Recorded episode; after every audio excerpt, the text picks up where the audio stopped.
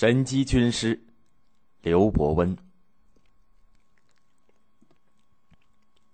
朱元璋从起兵到把元朝的残余势力赶到北方统一天下的过程当中，除了得力于当初一同随他起兵的徐达、唐和、常遇春等忠心耿耿的二十四将，以及在以后的战争中归附他的许多武将以外，还有一支重要的力量。就是他不断有意识吸取的各地文人和富有才学的人士，让他们参与战略决策和指挥，在统一大业当中起到了非常关键的作用。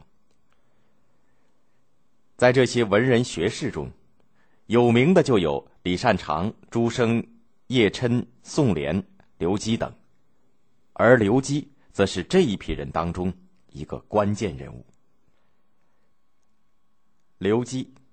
浙江青田人，人们常叫他刘伯温，伯温是他的字。他是个很有学问的知识分子。年轻的时候在元朝政府中做过官，看到元朝统治日益腐败，一场社会大变革即将到来，就辞去官职，回到家乡青田隐居起来。朱元璋带兵打到浙江的时候，听到了刘基的名声，便派人带着礼物与朱元璋的亲笔信。去见刘基，非常恳切的邀请他出山，与自己一同推翻元朝的统治，为天下百姓争活路。刘基见朱元璋确有成就事业的魄力和气度，就来到朱元璋的军营。朱元璋立即与刘基彻夜长谈。当时朱元璋刚刚占领应天不久，刘基就替他分析了形势，劝告朱元璋不必急于称王。让刘福通去正面对付元军，做自己的军事屏障，也不要急于吞并浙江的方国珍和江苏的张士诚，因为方国珍势力单薄，不足为患；张士诚虽然有相当的实力，却在占领平江，也就是江苏苏州以后，只顾享乐，胸无大志。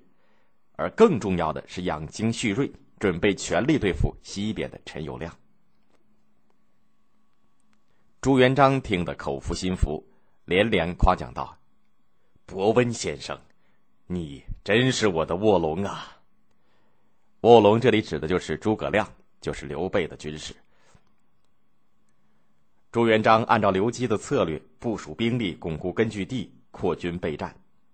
当陈友谅数十万大军兵临应天城下的时候，又是刘基提出了东边稳住张士诚。避开遭到东西夹击的态势，然后以智取胜的计谋。朱元璋采纳了刘基的意见，用智谋挫败了陈友谅。从此，朱元璋就更加信任刘基，说他就像辅助汉高祖的足智多谋的张良。但是，刘基始终保持着清醒的头脑，适时的对朱元璋提出明智的建议。过了几年，朱元璋感到。自己的根基已经牢固，缓称王的策略不再必要了。在李善长、徐达等人的劝说下，自称吴王，设置左右丞相，开始建立比较完整的政权体系。朱元璋也逐渐放弃了过去那种比较宽容的体谅部下的策略，对那些稍有过失或者是不慎触犯到他的官吏或者部将，常常摆出一副。不留情面、铁面无私的面孔。在这种情况下，总有一些私心比较重，或者是居心不良的部下，为一己私利去诬陷、谋害别人。于是，应天的监狱里犯人越来越多，冤狱也无可避免的增加起来。刘基觉得应该找个机会向朱元璋进谏了。正巧不久，江南发生大旱。从春天到夏天，接连几个月不下雨，眼看就要颗粒无收了。老百姓着急，朱元璋也坐卧不宁，因为这关系到朱元璋的军队与政权能不能巩固和发展的大事。于是就把刘基找来。朱元璋问刘基：“既然老天老不下雨，是为什么呀？”还问他有没有灵验的办法祈求老天下雨。刘基。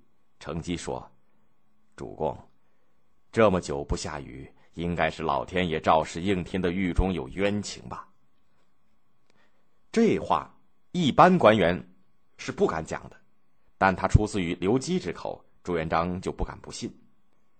他连忙派刘基去查清应天监狱里的案件，结果刘基还真的查出了不少冤假错案。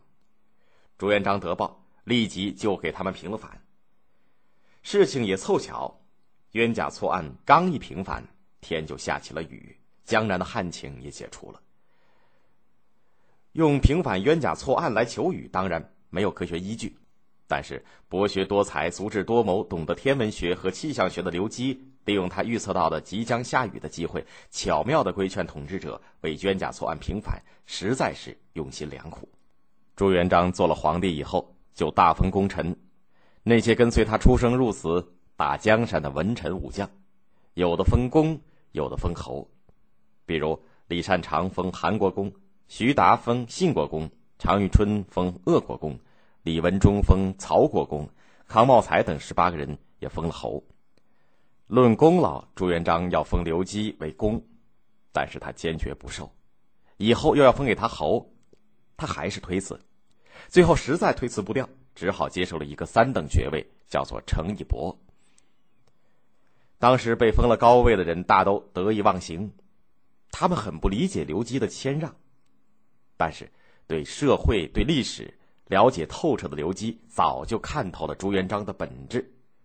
这是一个可以共患难却难以同欢乐的地方，因此尽量的与他拉开距离。朱元璋当皇帝以后的第三个年头，刘基就请求告病回家，但是没有得到朱元璋的允许。又过了一年，刘基的夫人在家乡病死，他趁奔丧之机回到老家，就再也不出来了。刘基走后不久，朱元璋开始大杀功臣。